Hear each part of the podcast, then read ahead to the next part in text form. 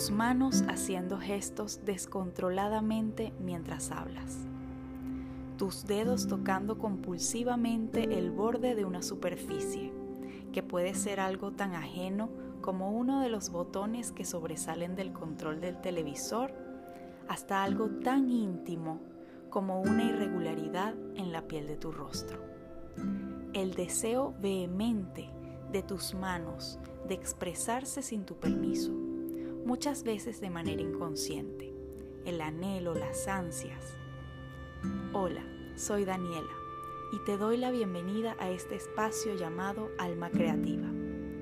Tus manos están listas para transmitir todo lo que tus pensamientos y tu voz aún no saben cómo expresar, lo que tu cerebro racional aún no entiende del todo.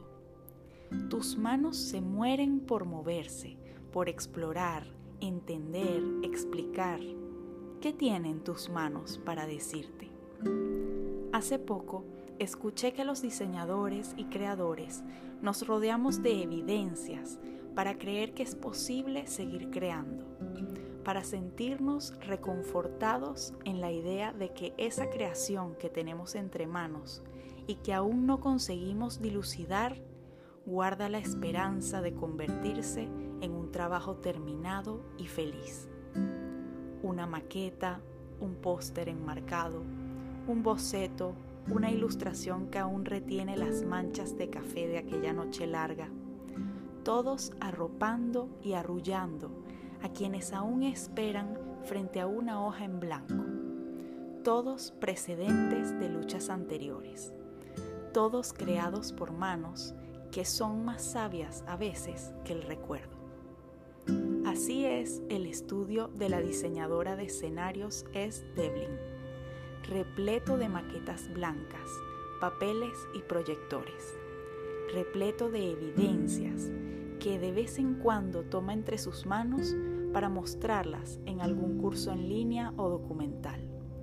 Es impresionante ver su proceso de creación, cómo su mente y sus manos bailan, avanzan, regresan, hacen y deshacen, cómo no hay lucha entre ambas fuerzas eso me hace recordar las típicas clases de oratoria en las que se nos fuerza a controlar las manos.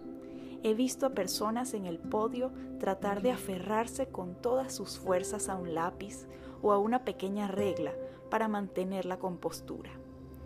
¿Por qué esa guerra fría y dictatorial contra nuestras manos? ¿En qué momento comenzamos a considerarlas poco dignas de expresarse? ¿Qué buscamos ocultar cuando queremos esconder o controlar nuestras manos.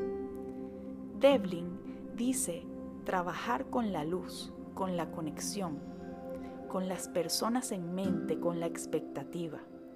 Pero lo cierto es que todo esto parte de sus manos, de la confianza profunda en ellas, del permiso que les otorga para explorar formas, espacios, movimiento, en su habilidad para generar una conexión mucho más profunda y auténtica.